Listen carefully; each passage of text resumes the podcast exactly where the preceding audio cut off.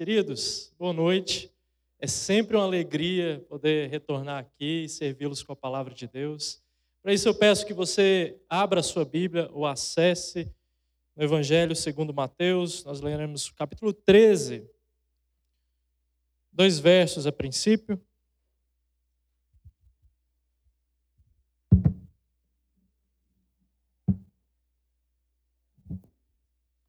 Nós leremos Mateus capítulo 13, quero ler com vocês, verso 45 e verso 46. Provavelmente na sua Bíblia o subtítulo aparece como a parábola da pérola. É o texto que nós meditaremos nessa noite. Diz assim a palavra de Deus, Mateus capítulo 13, versos 45 e 46. O reino dos céus é também semelhante a um homem que negocia e procura boas pérolas. Quando encontrou uma pérola de grande valor, ele foi, vendeu tudo o que tinha e comprou a pérola. Vamos orar mais uma vez? Pai querido, Deus de amor, nós te somos gratos pelo enorme privilégio que o Senhor nos concede de juntos podermos cultuar o teu nome. Abra as nossas mentes e os nossos corações para receber a tua palavra nessa noite. Nós oramos em nome de Jesus. Amém. Eu gostaria de meditar com vocês a respeito desses dois versos que nós acabamos de ler, mas na verdade eu quero ir também alguns versos anteriores, a parábola do tesouro perdido. E eu quero ver com vocês nessa noite a parábola da pérola, algo que tem falado no meu coração esses dias, algo que tem queimada no meu coração. Por onde eu caminho na igreja, nos ministérios, nos departamentos que eu atuo, eu tenho compartilhado essa palavra quase como um panfleto, uma carta, um convite. Eu tenho meditado, estudado e cada vez que eu leio eu me sinto desafiado no meu íntimo a respeito do valor, da grandeza e da proporção que o reino de Deus tem tido na minha vida. Por onde eu caminho, eu insisto em perguntar, e eu quero te perguntar isso essa noite. O que está orientando a sua vida? O que está orientando a sua vida? Eu já tive a oportunidade de perguntar isso para os adolescentes, para os jovens, para os adultos. E eu quero te perguntar nessa noite: o que orienta a sua vida? O que tem orientado a sua vida? Qual é o valor que você dá ao reino de Deus na sua vida, na sua agenda, nos seus sonhos, na sua gestão do tempo, que tem orientado a sua vida. Quando nós lemos a partir do começo do capítulo 13, nós percebemos que Jesus começa a falar através de parábolas. Uns definem parábola como uma historinha contada para explicar uma verdade complexa. Outros a definem como narrativas breves com conteúdo alegórico. Outros ainda dizem que parábola é igual uma boa piada. Se você explicar, você estraga.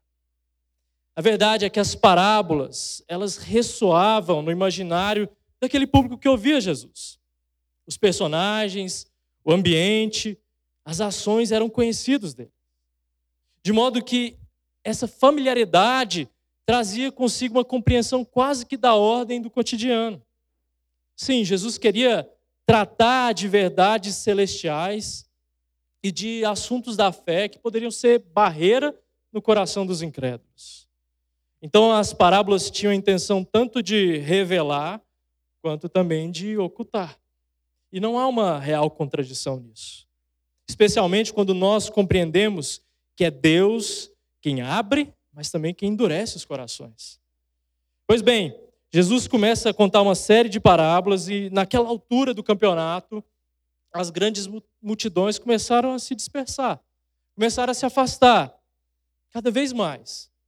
E só restavam os verdadeiros seguidores de Jesus por perto. Na parábola do semeador, Cristo fala do acolhimento à palavra. Nas parábolas do grão de mostarda e do fermento, Cristo promete que o seu reino avançará. Mesmo que ele comece com uma pequena porção de homens aos arredores da Galileia. E agora, na parte final do seu discurso em parábolas, Cristo separa os aventureiros ou os interesseiros dos verdadeiros discípulos. Os verdadeiros discípulos são aqueles que reconhecem o valor de Deus, reconhecem a sua supremacia e reconhecem que longe do relacionamento do divino para com o homem, nós não somos nada. Esses são os verdadeiros discípulos. E reconhecem a ponto de sacrificar, ou melhor, a ponto de abrir mão do que for preciso para ser um cidadão desse reino, o reino dos céus. É isso que Cristo tem dito aqui nas parábolas. O que é o reino dos céus, você me pergunta? A palavra grega, basileia, reino, diz para nós, no contexto do Novo Testamento, de uma nova, nova ordem cósmica, de um Cristo que governa e reconcilia consigo todas as coisas. Você conhece esse texto, Colossenses capítulo 1. É o Evangelho dando sentido à vida terrena e à vida no porvir. É o poder de Deus para a salvação dos homens e também aquilo que nos habilita para as boas obras. O reino é, portanto, a expressão que sintetiza o evangelho e esse evangelho que é espalhado e esse evangelho que restaura. Jesus diz do fazendeiro aí nos versos 44, acima desses que a gente leu, diz do fazendeiro que encontra um tesouro oculto no campo e então o esconde, para depois vender tudo, comprar aquela porção de terra em que havia escondido o tesouro e depois Cristo diz sobre o comerciante de pérolas, texto que nós lemos, que negocia e vende pérolas e que num determinado momento ele acha uma pérola tão valiosa, mas tão valiosa, que vende todas as outras pérolas que ele tinha. Vende a sua casa, vende o restante dos seus bens, só para ficar com aquela pérola preciosa. É interessante procurar saber como que funciona o processo de avaliação de uma pérola. Tem vários quesitos em jogo. O brilho, a homogeneidade, ou seja, se não há imperfeições, a cor, o tamanho. É um processo árduo para chegar na precificação, por exemplo, de um diamante. Não sei se tem alguém aqui que trabalha com isso. Mas sabe o que é engraçado? Que até mesmo um leigo como eu, quando bate o olho em uma pérola preciosa, reconhece o valor. Você nota um valor. Jesus está nos dizendo aqui do valor do seu reino. Jesus está aqui identificando enquadrando toda a humanidade. Tanto a parábola do tesouro quanto a parábola da pérola dizem respeito ao coração humano que é desejante, que deseja buscar encontrar sentido nas coisas, deseja encontrar sentido na vida, nos relacionamentos. Nós somos assim. Até o mais ateísta dos homens busca o seu tesouro ou a sua pérola em algum ídolo. Geralmente os ídolos são a variação da tríade sexo, dinheiro, poder. Mas até o mais ateísta dos homens busca encontrar valor. Nós somos seres amantes. Ou seja, de fábrica, nós somos instalados com o desejo de encontrar propósito. E o nosso coração não pode descansar até encontrar Jesus e o seu reino, parafraseando Agostinho, bispo de Hipona. Nós não devemos forçar as parábolas para pensar na ética de esconder um tesouro e comprar o terreno, ou então de comprar a pérola como comprar o favor de Deus. Não é isso que o texto nos diz. Isso é tornar a parábola em termos tão realistas, mas tão realistas, que ela perde a simplicidade e o entendimento prático. E aqui eu quero chamar a sua atenção sobre o aspecto sacrificial que determina o valor. Agora há pouco eu falei do processo de avaliação das pérolas. Jesus também, como uma espécie de prova dos nove, diz sobre o valor do reino dos céus. Além de dizer que o reino de Deus é o que há de mais precioso que o indivíduo possa desejar, ele também coloca a questão: quão dispostos nós estamos, eu e você, de abrir mão de nós mesmos, aquilo que nós cantamos aqui nessa noite, para viver nesse reino, viver em serviço, honrar a Deus, Claro que exemplos do nosso cotidiano, eles nos ajudam a colocar essa questão uma maneira mais clara na nossa cabeça. Se eu te perguntasse o que vale mais, quero que você pense aí comigo.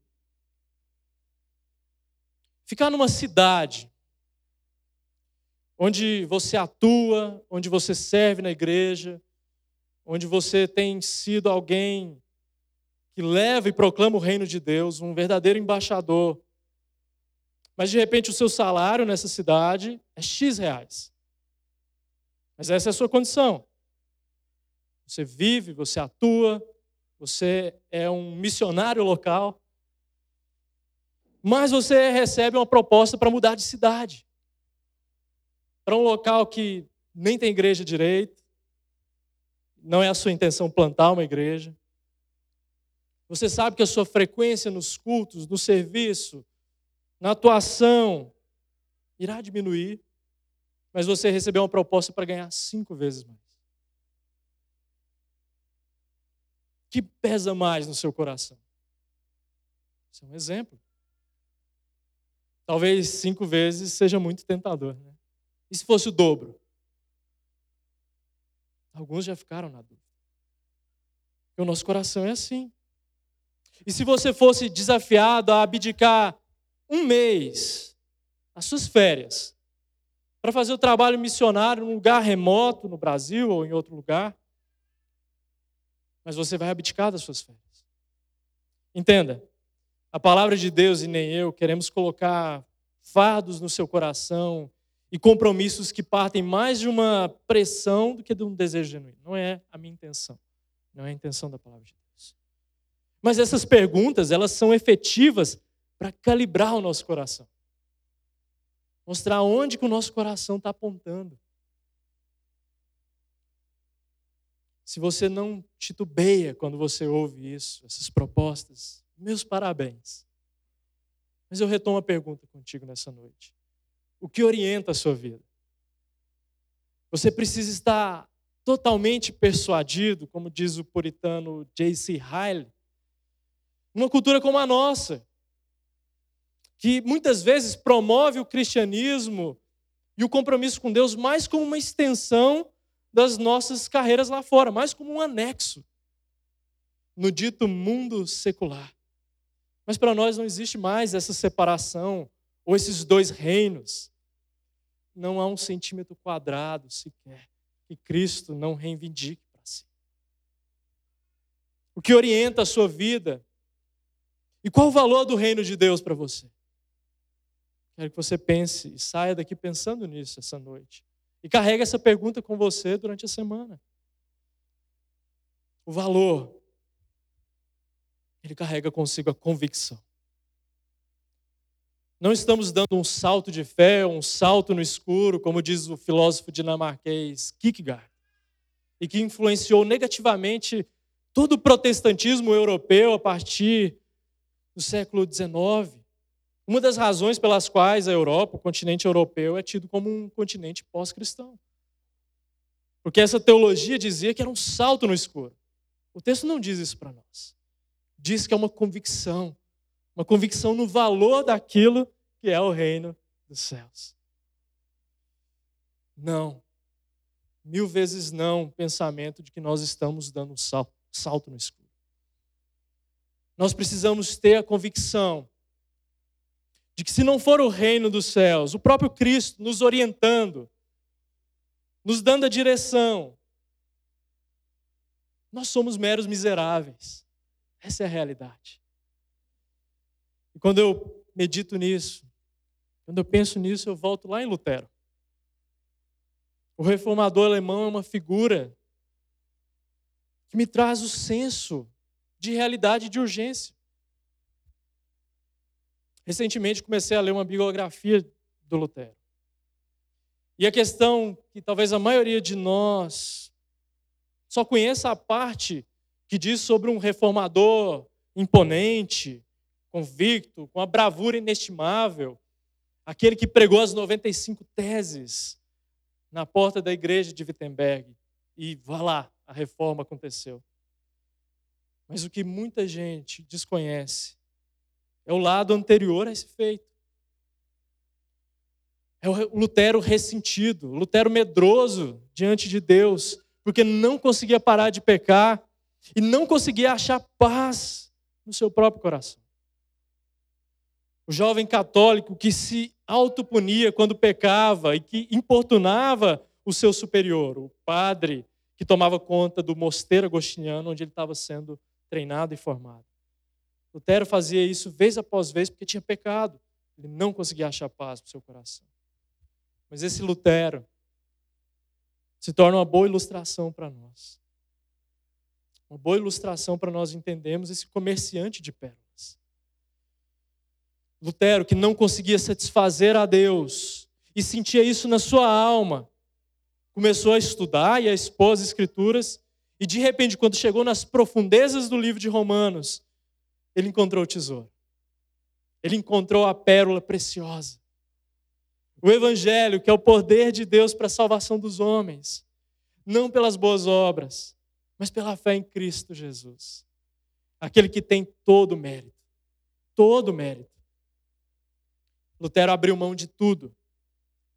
Seu monastério, a sua carteirinha de ministro, a sua estabilidade, transformou a sua própria vida em algo em jogo. Porque ele encontrou o tesouro. Ele foi encontrado por Cristo. Não me entenda mal, eu não tenho intenção alguma de centralizar Lutero nesse sermão. Lutero é mais um exemplo, importante para nós, sem dúvida, de alguém que foi resgatado por Cristo, assim como eu e você. O valor não está no comerciante de pérolas, mas na pérola. O valor está em Cristo e no seu reino, não em nós não em nós. Eu quero que você pare mais uma vez e reflita: qual é o valor do reino de Deus para você? Qual é o espaço que tem ocupado na sua vida? Qual posição Jesus ocupa no seu coração? Será que ele não vem depois de família, dos filhos, da carreira, dos hobbies? Muitas vezes, nosso coração pende mais para essas coisas que não são em si mesmas más, mas que podem se tornar verdadeiros ídolos no nosso coração. Valor do reino dos céus é fundamentado no que mais precioso existiu e pisou nessa terra nosso Senhor e Salvador Jesus Cristo. É fundamentado no sangue mais precioso que esse solo pôde experimentar. Lá no que hoje para nós é o Oriente Médio, há dois mil anos atrás o sangue vertido na cruz, que é símbolo não de vergonha e dor, mas que aponta para o Deus homem, que encarnado morreu, mas triunfou. Morreu, mas ressuscitou ao terceiro dia. E vivo está à destra do Pai. O que orienta a sua vida, meu irmão e minha irmã? Qual o valor do reino de Deus para você? Eu insisto nessa pergunta. Às vezes você tem buscado a felicidade como alguém que busca sentido para a vida. Como eu disse, nós somos orientados assim. Deixe-me te dizer mais uma vez nessa noite que a verdadeira felicidade, aquela que é presente até mesmo nos dias de angústia, nos dias que nós experimentamos do câncer de alguém próximo ou da doença no nosso próprio corpo, quando nós somos pegos de surpresa por alguma notícia ruim, a verdadeira felicidade, ela só é encontrada em Cristo e só é manifesta no seu reino. Às vezes você que me escuta tem buscado validar a sua vida na aprovação dos outros, do cônjuge, dos filhos, do chefe no trabalho. Meu irmão, minha irmã, o seu valor e a sua identidade estão no reino de Deus. Estão no reino de Deus. Buscai em primeiro lugar o seu reino e a sua justiça. E todas estas coisas vos serão acrescentadas. Jesus tira de nós até mesmo aquela preocupação ansiosa. E eu já falei isso com os irmãos em outra ocasião, quando eu estive aqui. Talvez a sua preocupação com o preço da gasolina amanhã seja maior do que a percepção da preciosidade do que Cristo fez por ti, do que Cristo fez por nós, e das promessas e garantias que nós temos aqui, nesse tempo e por toda a eternidade. O que orienta a sua vida? O que tem orientado a sua vida? Eu gostaria de concluir com uma percepção teológica e uma única aplicação para nós nessa noite. A percepção teológica que eu quero que você tenha comigo é que você não deve pensar no reino dos céus ou no reino de Deus em termos abstratos ou etéreos, como se estivesse distante. Não. O valor do reino dos céus cresce no nosso coração à medida que cresce o nosso relacionamento com Jesus. Pois Ele é o fundamento, Ele é o fim, Ele é a glória desse reino. Essa sempre foi a riqueza da sabedoria judaica no princípio. Nós conhecemos a verdade através de um relacionamento. O Deus que se revela e se aproxima de nós, que em Cristo somos mediados e que no Espírito somos habitados. É nutrindo um relacionamento com Jesus que seremos transformados. A Bíblia chama isso de santificação. Transformados de pessoas mesquinhas para pessoas generosas transformados de pessoas autocentradas, em si mesmadas, para pessoas que amam verdadeiramente o próximo. Transformado em pessoas viciadas em controle e poder, para pessoas contentes no sustento de Deus. Transformados de lascivos, impuros de mente, para pessoas que exercem o domínio próprio sobre os seus corpos. E eu gostaria de fazer uma única aplicação nesse sermão. Comprometa-se com a manifestação do reino dos céus. Quer saber como? De uma maneira muito prática. Sirva. Sirva na e sirva a igreja. Meu irmão e minha irmã. São tantas as áreas que você pode se engajar para servir a Deus: no ensino, no ministério infantil, coral, ajudando em outros departamentos e ministérios. Deus te deu dons, carismas, coisas que se você não usar, você está prejudicando não só a si mesmo, mas o corpo de Cristo. A igreja precisa da manifestação desses dons em serviço que é mútuo. E às vezes você diz, Renan, eu não sei fazer nada. Isso não é verdade. Porque se o seu chefe, no seu trabalho, te pedir algo para você aprender e ter que fazer, eu tenho certeza que para manter o seu emprego, você vai correr atrás. Entenda, eu quero que você aplique isso, orando para que a sua perspectiva do reino dos céus mude. E que você entenda que não há nada mais precioso, mais valioso do que servir a Deus. E a igreja é um local desse exercício, que nos treina, que nos habilita para a seara.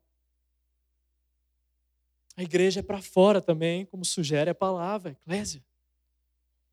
Mas como nós serviremos fora, e isso tem tudo a ver com o reino de Deus, se nós nem ao mesmo valorizamos a vida comunitária? A igreja de Atos crescia porque eles eram apaixonados em servir servir de dentro, apaixonados no partir do pão, em viver a doutrina, a boa teologia, na irmandade que o Evangelho promoveu. E isso alcançava a simpatia dos de fora. E a igreja crescia. Os fantasmas de um reino que não é reino. A igreja de pessoas solitárias que cultua de casa, de frente ao computador, mas que não se envolvem. Eles são espantados quando você serve na vida comunitária do povo de Deus. E essa é uma expressão para que você entenda que a sua vida como um todo é um serviço a Deus. Não só na igreja, mas em todos os âmbitos e nas áreas que Deus te colocou. Uma última vez eu te pergunto nessa noite, antes de orarmos juntos: o que orienta a sua vida? Deus os abençoe. Vamos orar mais uma vez. Pai querido, Deus de amor, nós te damos graças. Graças porque o Senhor é bom, misericordioso, gracioso, nos tirou do lamaçal de pecados e de uma vida mesquinha, em si mesmada, nos transportou para o reino do Filho do seu amor. E é nessa graça que nos comprou, que o Senhor nos concede o privilégio enorme de podermos ser coparticipantes da tua obra. Não há mérito nosso. Todo mérito é do Senhor. Nessa noite, Pai, eu quero orar por cada um dos meus irmãos e irmãs que me escutam. Se o nosso coração, Pai, por algum momento, por algum deslize, por alguma fase da vida anda descalibrado do valor do reino de Deus, do reino dos céus, Senhor, transforma o nosso coração nessa noite. Para quando nós formos dormir, iniciarmos a semana amanhã, onde o Senhor nos colocou, empresas, faculdades, no lar, para que nós façamos no serviço de coração íntegro ao Senhor. Essa é a nossa oração. Em nome de Cristo Jesus. Amém.